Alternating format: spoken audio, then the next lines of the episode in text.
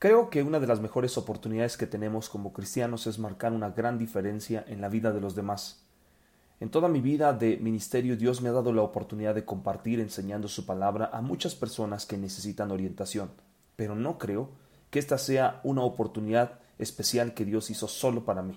Todos, incluso tú, tienes la capacidad de ser una influencia para alguien.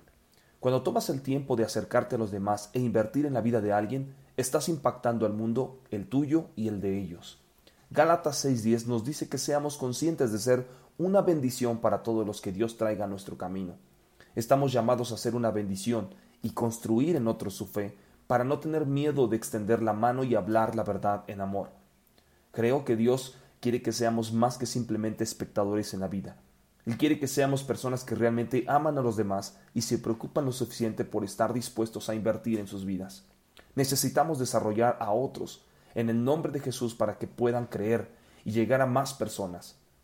Ya sea eh, que lo sepas o no, alguien te está mirando y observando. Las personas son influenciadas por la forma en la que tú vives y ellos necesitan ver el amor de Dios en tus acciones diarias.